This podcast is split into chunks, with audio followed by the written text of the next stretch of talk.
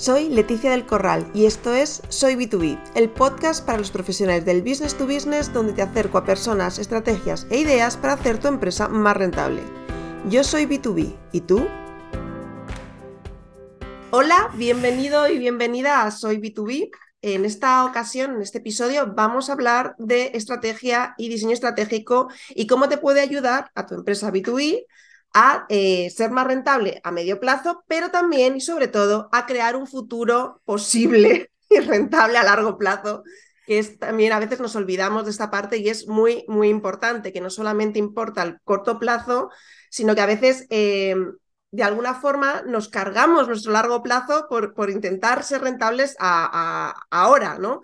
Y hay que siempre pensar a, futuro. Y para esto, pues eh, no podía traerme a otra persona más que a César Astudillo, que le sigo en Twitter desde hace muchísimo tiempo y que es un auténtico experto en, estrategia y diseño estratégico. Entonces, eh, bueno, César, bienvenido. Muchísimas gracias por, por apuntarte a esto. Y la primera pregunta es obligada. ¿Eres B2B? Sí, soy B2B. bueno, César, cuéntanos, ¿a qué te dedicas? ¿Qué haces? Pues mira, Leticia, yo ayudo a empresas, sobre todo medianas y grandes, pues a, idear a, a, qué nuevos negocios se pueden dedicar. ¿no? Lo que hago es pues ver cómo pueden cambiar sus mercados y entender cómo pueden enfrentarse a eso, sacando el máximo partido a, las capacidades estratégicas que tienen, ¿no? O sea, vamos, sacando el mejor partido a qué es lo que se les da mejor que al resto, ¿no?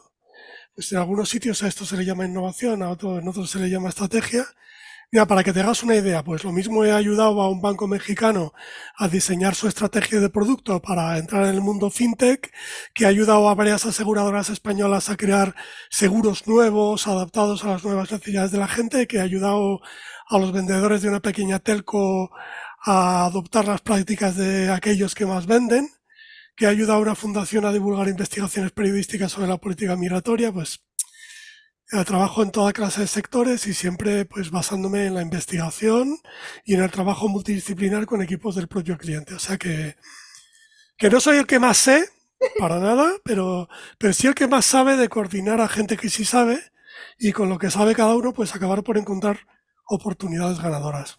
A mí una cosa que me llamó siempre la atención es que em, en vez de hablar de, consultoría estratégica, ¿no? que es donde se te podría encuadrar, hablas de diseño estratégico. ¿Qué eh, cómo, eh, ¿Por qué haces ese cambio? ¿Qué, para ti qué es qué diferencia entre consultoría estratégica a diseño estratégico? Bueno, sobre todo eso, el insistir tanto en diseño estratégico tiene que ver con ser fiel a mi pedigrí de diseñador, ¿no? Que es que yo antes de dedicarme a estrategia era diseñador. Entonces la forma característica de, de hacer estrategia que tenemos la gente que hacemos estrategia viniendo desde, desde un pasado de diseño, es, bueno, por lo menos como yo lo defino, esto del diseño estratégico es, es una de las varias formas de hacer estrategia empresarial y de hacer innovación. Y bueno, pues igual que la estrategia empresarial clásica, pues hacemos un análisis interno y externo antes de identificar alternativas estratégicas, pero la diferencia es que, que complementamos la información de números con datos cualitativos sobre todo lo que tiene que ver con las personas, con, sus necesidades, sus expectativas, sus hábitos, sus creencias, sus modelos mentales, sus esperanzas. Y además ahí ponemos bastante énfasis en intentar pues encontrar tendencias y ver cómo podría cambiar el mercado y, e inventar formas de estar mejor preparados para esos posibles cambios del mercado. Al final es un poco como, como intentar que la empresa sea customer céntrica de alguna manera, ¿no? Sí, bueno, ya hemos intentado hacer esto desde los 90, ¿no? Que ya sabes que en los 90 se empezó a hablar de estar más centrados en el cliente. Y ahora se habla del life centricity, ¿no? Que ya no es del cliente, sino que es, completa como ser humano. Lo que pasa es que en la inmensa mayoría de las, de las ocasiones lo que se adopta como respuesta a ese deseo de poner al cliente en el centro, como dicen, pues es implantar un CRM, ¿no? O sea que la respuesta es siempre la tecnología, ¿no?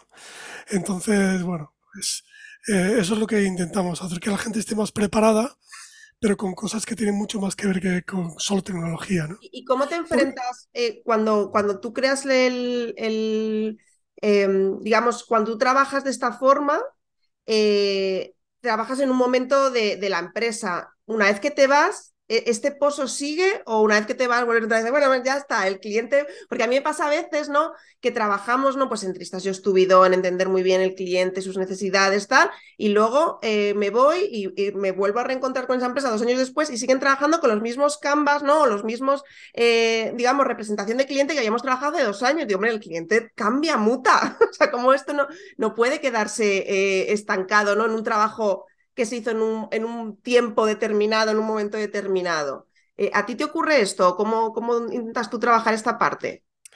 Desgraciadamente sí, sí me ocurre. Eh, creo que, o sea, intentamos siempre establecer relaciones de largo plazo y que siempre haya un seguimiento, ¿no? Eh, lo que pasa es que muchas veces, pues hay clientes que, que digamos que un, un, un engagement contigo lo ven como una cosa puntual y luego pues pues ahora seguimos nosotros solos, ¿no? Y bueno, yo intento compensarlo dando mucha formación y compartiendo mucho conocimiento sobre la marcha para que luego puedan seguir solos. Luego, bueno, en fin, no es lo mismo entender, aunque sea al dedillo, cómo funciona un piano, que tocar bien el piano, pero bueno, esto ya es que algunos clientes se dan cuenta y otros desgraciadamente no. Vale, ¿cómo puede ayudar el diseño estratégico a, una empresa industrial, a una empresa B2B? ¿Por qué un CEO B2B debería embarcarse en este proyecto?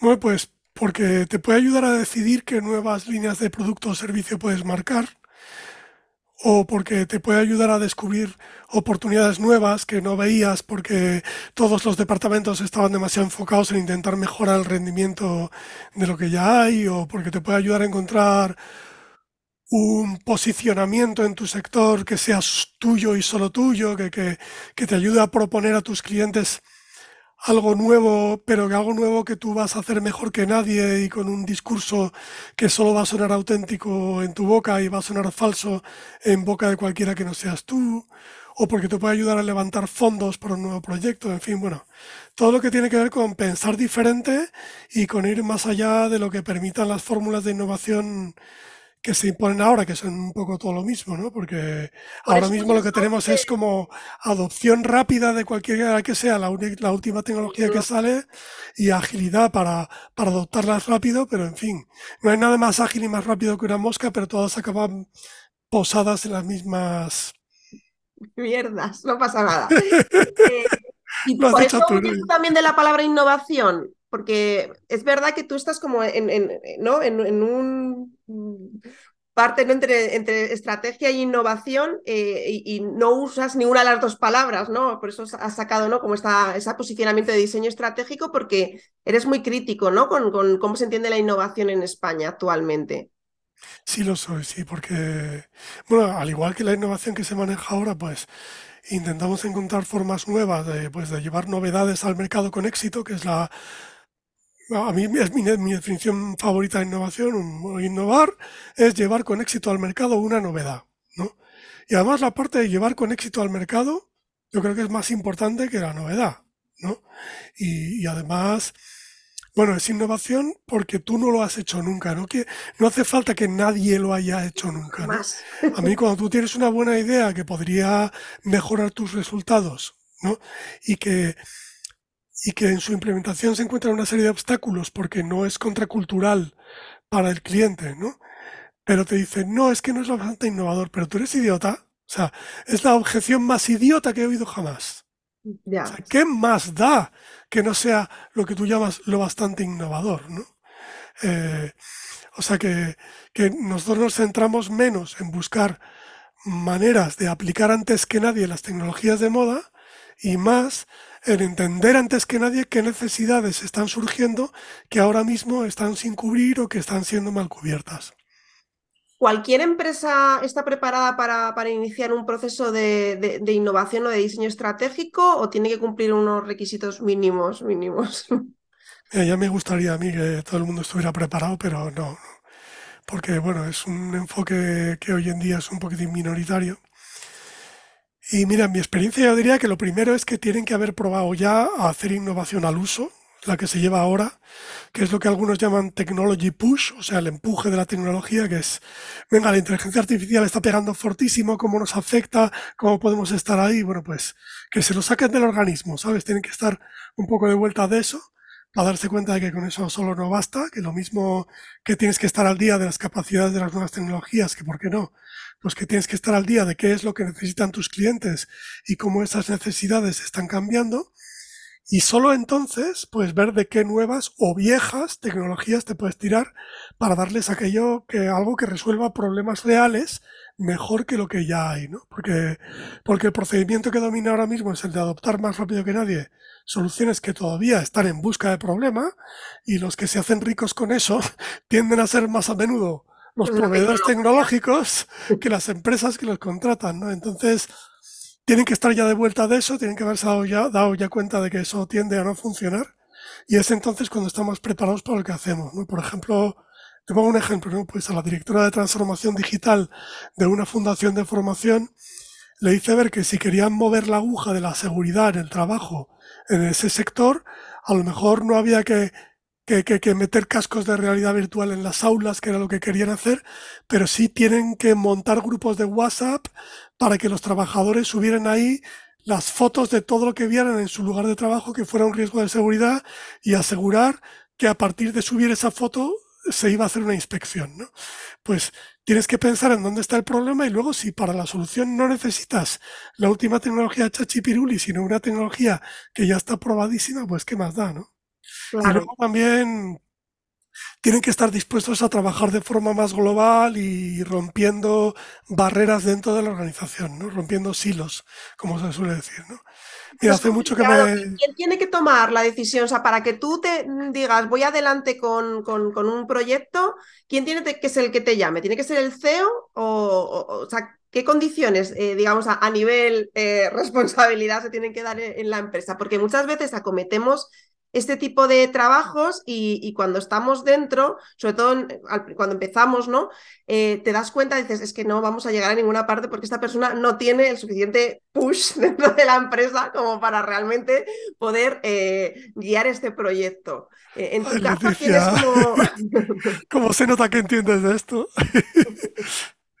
no, pues sí, en efecto, o sea, necesitas, o sea, creo que todas las personas que trabajamos en este rubro pues aspiramos a ser la mujer o el hombre que susurra al oído del CEO, o a alguien del consejo, alguien del comité de dirección, porque es donde más equipados están para poder hacer iniciativas interdepartamentales. ¿no? Mira, te pongo un ejemplo. Hace mucho pues me llamaron de la empresa de servicios financieros perteneciente a una gran cadena de supermercados, me pidieron que investigara la experiencia de pagos de los clientes y cómo se podía mejorar. Y yo ya desde la misma preventa les dije que, que a lo mejor encontrábamos que la mejor manera de mejorar la experiencia de pago no estaba en manos de servicios financieros, sino en manos de otra empresa del grupo. Y dijeron, vale, ok, lo asumimos y tal. Y luego resultó que en efecto que lo que había que mejorar, lo más urgente para mejorar y lo que podía tener mejores efectos sobre la satisfacción del cliente, sobre la fidelidad, sobre, sobre la recurrencia del cliente, era mejorar la forma en la que se usan los incentivos de fidelización. Y esto es delicado porque cuando piensas estratégicamente, como tú, como tú bien has dicho, pues tienes que estar abierta a la posibilidad de que la inquietud surja en un departamento, pero luego se arregle en otro. ¿no? Luego que el, el, el elefante en la habitación esté en otro. ¿no? Entonces, o necesitas eh, que tu interlocutora o interlocutor esté lo más arriba posible en la organización, o bien pues trabajar con clientes, que eso también ocurre y es muy satisfactorio, pues con clientes muy colaboradores, muy dispuestos a armar iniciativas interdepartamentales y a decir, oye, pues esto le va a interesar a fulano, te voy a poner en contacto con fulano, eh, vamos a, a, extraer beneficios de esto que le puedan ser útiles y, un poco para eso hace falta cierta o estar más arriba en la organización o bien ser una persona como muy conectora y muy generosa también, ¿no? Porque te estás gastando presupuesto tuyo para algo que puede beneficiar a un compañero de otra parte de la organización que a lo mejor, pues, si tú lo que quieres es molar más que ella, pues no lo vas a querer hacer, ¿no? Y luego también me preguntabas por cosas que marcan estar preparado para hacer esto, pues también yo creo que es importante que el cliente, pues que tienen que estar dispuestos pues a, a, no negar lo evidente cuando se lo pones delante y no estar pidiendo que les demuestres las cosas con estudios larguísimos y costosísimos que lo, lo único que conducen es a la, a la famosa parálisis por análisis, ¿no? Pues tienen que estar dispuestos a hacer experimentos de bajo coste que les permitan ver si la oportunidad que hemos descubierto es real, ¿no? Sobre esto hay un libro de Roger Martin que se llama The Design of Business, que a esto lo llama el no moverse por la lógica de la fiabilidad, regirse también un poco por la lógica de la validez, ¿no? Por ejemplo, pues a veces si acompañas a 10 clientes en su día a día como si fuera su sombra, en plan como hacen en antropología, pues vas a obtener información de mucha más calidad y mucho más útil que, que haciendo una encuesta a 10.000 clientes, ¿no? Que solo te van a contestar lo que a ti se te ha ocurrido que eran preguntas que valían la pena. Pero claro, si empiezas a preguntar si los hallazgos de ese haber acompañado 10 clientes son estadísticamente significativos, ¿no? Y a rayarte con la fiabilidad, pues no vas a hacer nada útil con esa información, ¿no? Claro, yo soy muy fan de, del, del, quali, o sea, a mí el, el, el, cuantitativo me gusta poquito y yo tengo suerte porque en B2B normalmente estamos hablando de mercados muy pequeños, con lo cual es muy fácil eh, que, el, que el cualitativo sea significativamente estadístico significativo, ¿no? Porque, porque claro. Normalmente hablamos de, mercados muy pequeñitos que, y, que además lo, bonito y por lo que yo me enamoré de las empresas B2B, los mercados B2B, es que están muy cerca del cliente. O sea, son empresas donde, donde tú conoces no solamente a, digamos, a tu interlocutor, sino que prácticamente conoces a toda la empresa. O sea, un vendedor B2B conoce al director financiero, conoce al CEO, conoce eh, al, al, director del departamento que él vende. Entonces te permite, simplemente hablando con los vendedores, extraer muchísima información cualitativa de, los clientes. Y, es, y al final es la clave, porque la clave no es las preguntas que tú te has inventado, ¿no? Que, que, mm, que son lo importante, sino cómo lo verbaliza el cliente, por qué el cliente te sigue comprando, porque muchas veces nos sorprendemos, ¿no? Eh, tú preguntas, ¿no? Antes de iniciar mi trabajo siempre pregunto, bueno, ¿qué os diferencia? No, pues que nuestro producto, ¿no? Porque estamos en B2B, ¿no? Esto es, nuestro producto hace una cosa fabulosa que no hace ningún otro.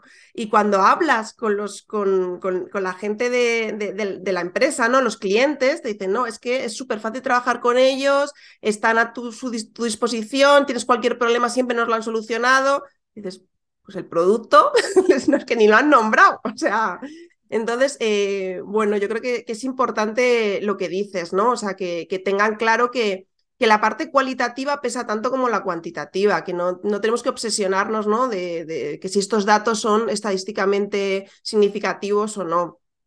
O de preocuparnos de si hay evidencia, digamos, de números, de analytics, de todo eso, ¿no? Porque como esa, just, esa cultura de que lo que no se puede medir no se puede gestionar, pues no, o sea, puedes hacer más cosas que medir, ¿no? También puedes apreciar, también puedes ver con estos ojitos, ¿no? Hacer eso que dicen los japoneses de ir allí donde se está produciendo el problema y, y digamos, si tener una experiencia cuerpo entero de eso, ¿no?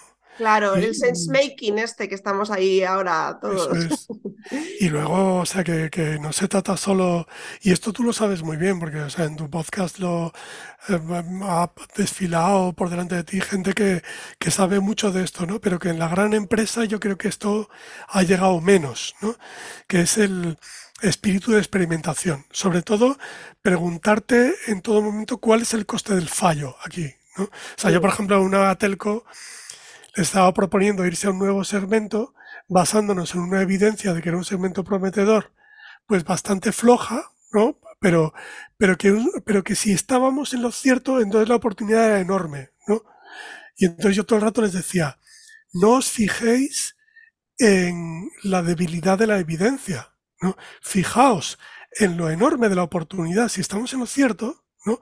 Y en lo pequeñísimo del coste del fallo, si no estamos en lo cierto. Hagamos un pequeño experimento y si fracasamos, ¿no? No pasa nada, hemos aprendido, ese fracaso puede ser la, la base de nuestro siguiente éxito. Lo importante es hacer los experimentos con gaseos, a plantearte las cosas de modo que, que el coste del fallo sea muy pequeño. ¿Qué más te da? ¿Qué más te da que la evidencia sea débil? ¿No? Si el coste del fallo es pequeño y la oportunidad en caso de acierto es enorme, ¿no? Claro. me costaba mogollón. ¿Y sabes por qué?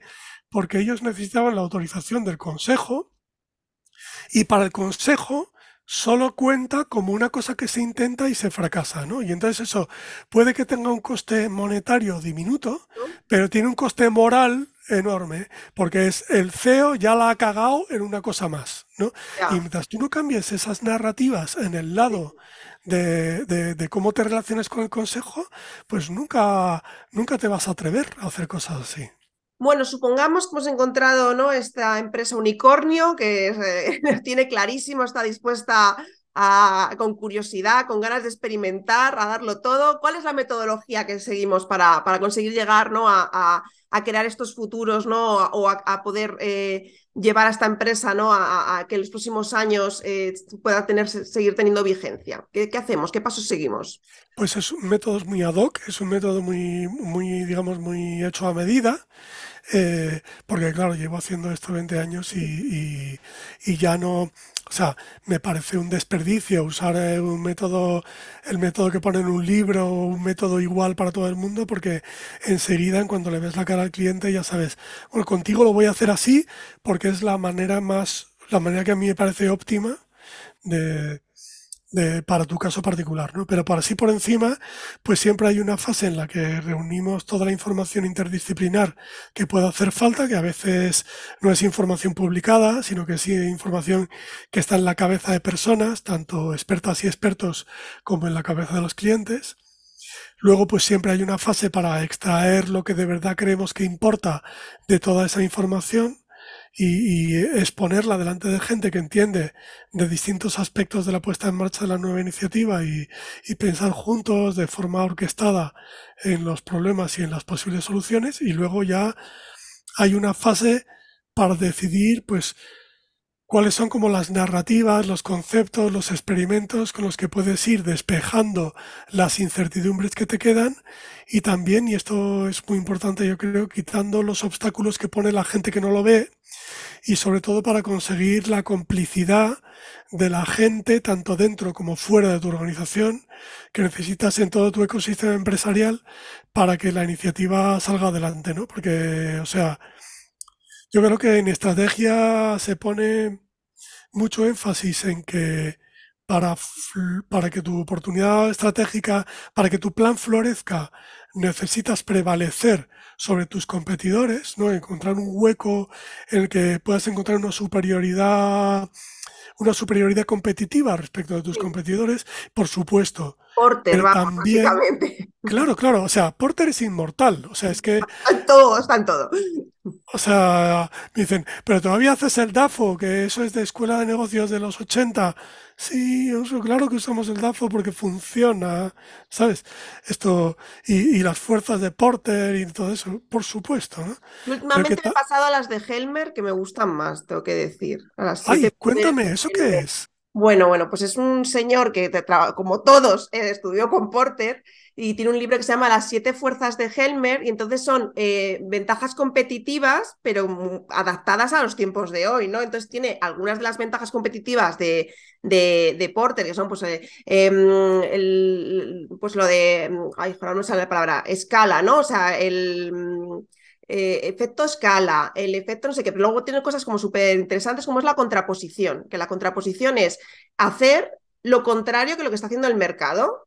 De forma que te permite, eh, por ejemplo, lo que hizo Netflix, ¿no? Netflix estaba en un mercado donde eh, estaban compitiendo con Blockbuster y demás, pues mm, vendiendo, eh, alquilando películas y él... Claro, enviando DVDs por correo. Claro, voy a hacerlo por correo, ¿no? Esa es mi innovación. Y luego dijo, oye, ¿por qué en vez de por correo es por streaming?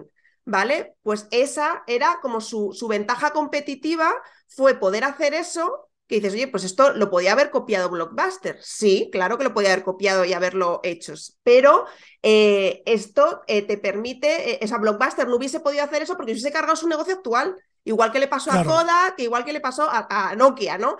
entonces te ponen como, como una versión de las fuerzas de Porter pensado en ventaja competitiva injusta, ¿no? Que como, como veíamos en los link canvas, ¿no? Que es como no tanto en eh, qué te diferencia, sino qué tienes tú para defender tu diferencia. O sea, ¿cómo, cómo estás defendiendo tu diferencia, ¿no? Y entonces, pues tienes el efecto red, eh, las economías de escala, ta, ta, y, pero incluye cosas muy novedosas como es la contraposición, como es, em, tiene otra que es, em, eh, no me acuerdo, pero algo así como lo que tiene Disney, ¿no? Que dices, tienes a los mejores dibujantes del mundo contigo, esa es tu defensa. Esa es tu defensa, tu equipo, tus recursos humanos es tu defensa, ¿no? Eh, contra que, que, venga otra empresa, ¿no? Y, y, y, intente hacer lo mismo que tú estás haciendo, ¿no? A mí me, me gustó mucho el libro y, yo lo, lo, las, estoy, las estoy trabajando en, en, esa parte, ¿no? En esa parte de, una vez que tú encuentras tu nuevo posicionamiento, encuentras tu, tu diferenciación, en qué vas a basar, ¿no? ¿Cómo vas a defender, digamos, esa, esa diferenciación, ¿no? Frente, frente a, a los mercados, ¿no? Eh, Oye, porque... pues eso suena genial. Eh, sí. Vamos, me voy a leer el libro ya. Pues léelo, eh, porque a mí me gusta un montón. qué bueno, qué bueno, porque además es que eso tiene mucho que ver con una cosa que yo defiendo muchísimo, que es lo de plantearte o sea, cuando piensas a escalas de tiempo un poco mayores y no piensas ya cuál es mi siguiente nuevo producto, sino piensas cómo puedo seguir siendo relevante o manteniendo una posición saludable en los próximos 10 años, de pronto, pues como que tu centro de atención ¿no? pasa de ser cuál va a ser mi siguiente producto a ser cuál es el conjunto de capacidades estratégicas diferenciales que yo quiero como... Que van a crear el pozo eh, para que yo pueda. Eso es sea, como el el capability development, ¿no? O sea, como cómo voy a primero a, a, a, ver de las capacidades que ya tengo, cuáles son las que voy a fortalecer, ¿no? Porque creo que me van a seguir siendo relevantes en el futuro. Porque desde luego reutilizar con inteligencia lo que ya tienes es lo mejor que puedes hacer. Y sobre y todo luego... verlo claro que eso es lo que te está dando la diferenciación y que eso es lo que te va a hacer eh, proteger, digamos, este posicionamiento. Porque a veces en estrategia tendemos mucho como a, a, a, vender la nueva idea, ¿no? A centrarnos mucho en, ay, este nuevo posicionamiento tan guay que nos hemos inventado, que de puta madre. Y dices, vale, pero ¿cómo voy, a, cómo voy yo a, primero a crearlo y segundo a defenderlo? Porque el papel lo aguanta todo. O sea, en este papel que tú hayas puesto que yo voy a ser el líder en esta nueva categoría que te has inventado, súper guay, vale, pero ¿cómo voy a construir yo valor sobre esta categoría y cómo la voy a defender para que el de al lado lo diga, ah, pues yo también hago eso? claro, eso por ejemplo en el método de estrategia este de Play to Win. Sí, eh, pues te preguntas, o sea, ¿en qué capacidades debes rendir al máximo para poder tener esa ventaja competitiva sostenible, ¿no? Claro. Y creo que eso cuando piensas a, a en plazos Lo que pasa es que Roger Martin es super porter. O sea, es súper, mm. súper porter. Entonces, a mí sí que me gusta esta, esta parte ¿no? de Helmer porque le da como un twist mucho más adaptado a, a, a ver, sin enmendarle la palabra al señor Porter, que es estupendo, pero bueno, yo creo que, que, mm, que el mundo ha cambiado un poquito y que hay otras otras eh, formas ¿no? De, de, ventaja competitiva que a lo mejor pues el señor Porter hace 100 años, bueno, 100 años no, pobrecito mío, 50, eh, pues no, no estaban ahí, ¿no? Entonces, eh, bueno, pero si a mí Buenísimo. también Roger Martin, sí, sí. el Play to Win me parece, me parece una metodología muy interesante para eh, sobre todo porque es el, el, primero que creó una metodología donde hay tanto énfasis en la parte de implementación, ¿no? Porque yo, a mí una de las cosas que, que me horroriza de, cuando yo digo que soy consultora estratégica es eh, que, que, normalmente la, la, consultoría estratégica se queda en la presentación, ¿no? Y dices, ya ahora búscate la vida, implementalo como puedas. Y es como, no es que, o sea, estrategia sin implementación es bullshit, es que no sirve para nada. Absolutamente, o sea, porque no la estrategia no es una forma de pensar, es una forma de actuar. Claro, si tú no pones a prueba esas hipótesis que tú has creado, pues ahí están monísimas, ¿no? El papel lo aguanta todo y aquí estás ideal con tus hipótesis estupendas, pero, pero ¿esta hipótesis es real o no? O sea, la tienes que chocar con el mercado. Y la tienes que chocar con el mercado cuanto antes, mejor, y cuanto más barato, mejor, porque es, si construyes todo esto sin haberlo chocado contra el mercado, pues el batacazo va a ser enorme. Pero total, Leticia, además es que a mí fue lo primero que me llamó la atención cuando me leí el libro de, de, de Playing to Win, que era pues como esa forma de, bueno, lo primero es que, o sea, ya tienes ahí a un nuevo fan de Helmer, me voy a leer el libro, suena genial lo que dices, pero eso, que volviendo a, que volviendo a Martin y todo esto a mí lo que me resultó muy refrescante era que, bueno, con la puesta en práctica en, en un todo un Procter and Gamble, ¿sabes? Esto, un dinosaurio enorme, ¿no?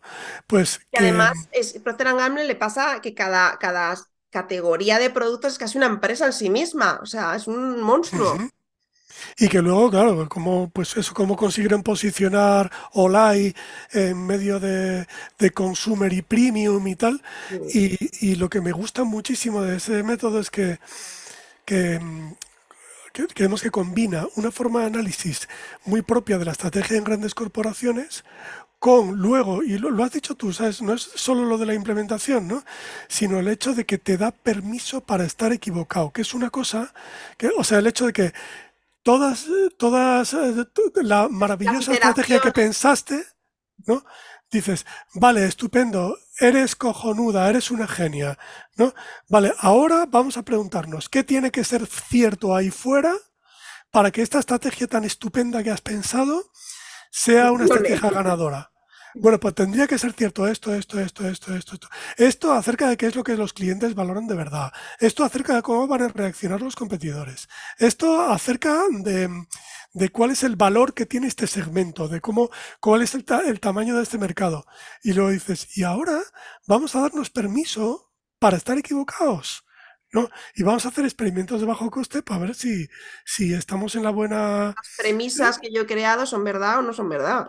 Y eso me parece súper inteligente. Yo como una síntesis de la forma clásica de hacer estrategia y esa apertura a la experimentación. Porque la forma clásica de hacer estrategia bebemos mucho de la economía, ¿no? Del Keteris paribus, que dices, es que el Keteris paribus no existe. O sea, el de todas las variables permanecen igual. Ojalá, ¿sabes? O sea. Es lo bueno que, es que en la estrategia que enseñaban antes en los MBAs. partían también de, Todavía.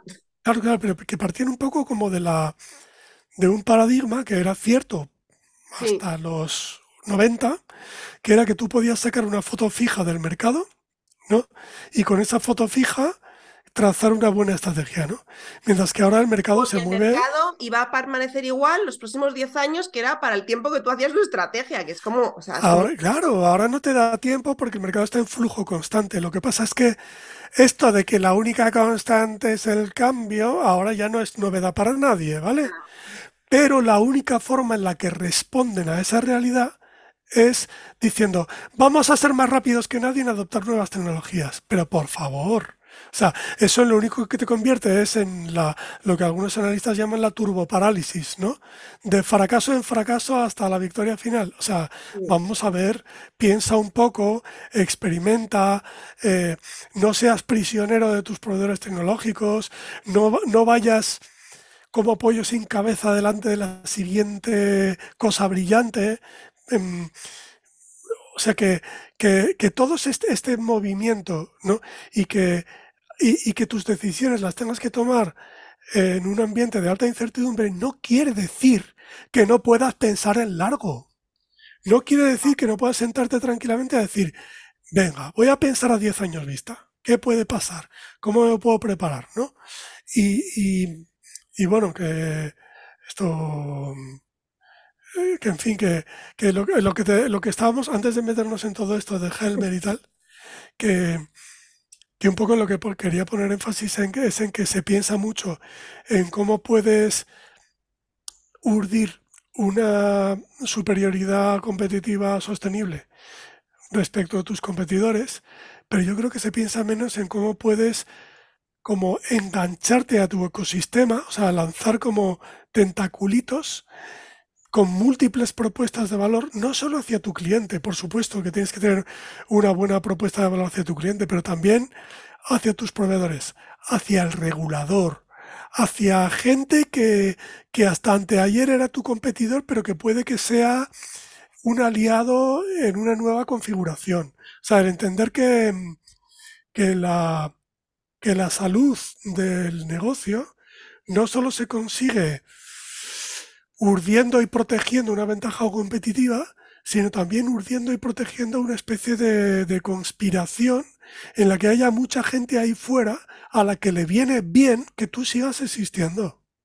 Claro. Porque no solo hay competidores, también hay aliados. Sí, total. Yo creo mucho en la competencia, es decir, yo creo que los competidores no siempre están ahí. O sea, un competidor te puede ayudar a crear un, un a crear el, el, suelo que necesitas para hacer crecer tu semilla. Es decir, hay veces que, que necesitamos los competidores para poder generar este volumen ¿no? de conocimiento o de dar a conocer la solución que tenemos en, el mercado, ¿no? Entonces, eh, no siempre se tiene que ver al competidor como, como algo como algo malo o algo que te va a atacar, ¿no? o que está ahí, ¿no? Para hacerte daño, sino como, como bueno, ¿cómo podemos, eh, eh, cómo puedo complementarme con lo que él aporta o cómo él puede complementarse con lo que yo aporto? Porque al final hay mercado para todo el mundo, o sea, que eso es así. Pues lo vamos a dejar aquí, aunque me estaba pareciendo súper interesante. La última pregunta que siempre hacemos a todos nuestros, nuestros entrevistados es, eh, ¿cuál es tu principal fuente de captación de clientes? ¿Qué utilizas tú para conseguir clientes? ¿O qué es lo que mejor te funciona? Bueno, pues en primer lugar mis propios clientes que me recomiendan y en segundo lugar eh, LinkedIn y Twitter, o sea, redes sociales donde intento mantener una presencia más o menos constante y además pues desde hace unos meses intento ser más sistemático, o sea, no en plan de venga, voy a estar ahí, no sé qué, sino en plan de extraer de ahí, mira, posibles contactos, eh, voy a hacer un pequeño seguimiento de los contactos, voy a hacer un poquito de lead nurturing. Estoy, últimamente estoy empezando a tecnificar un poco todo el proceso de venta y a llevar con un poquito de orden y de forma un poquito sistemática el pipeline y, y eso no me está dando más que satisfacciones. Y te tengo que decir que algunas cositas las estoy aprendiendo en tu podcast. Ajá, mira, pues qué bien. Pues nada, mil gracias César y espero que nos volvamos a ver en otra entrevista. Un beso enorme. Otro para ti, Leticia. Muchísimas gracias por el buen rato. Si eres B2B, suscríbete para no perderte nada y habla de este canal a otros B2Bs. Cuantos más seamos, más aprenderemos. Y recuerda, hay una forma más rápida y segura de hacer crecer tus ventas a empresa.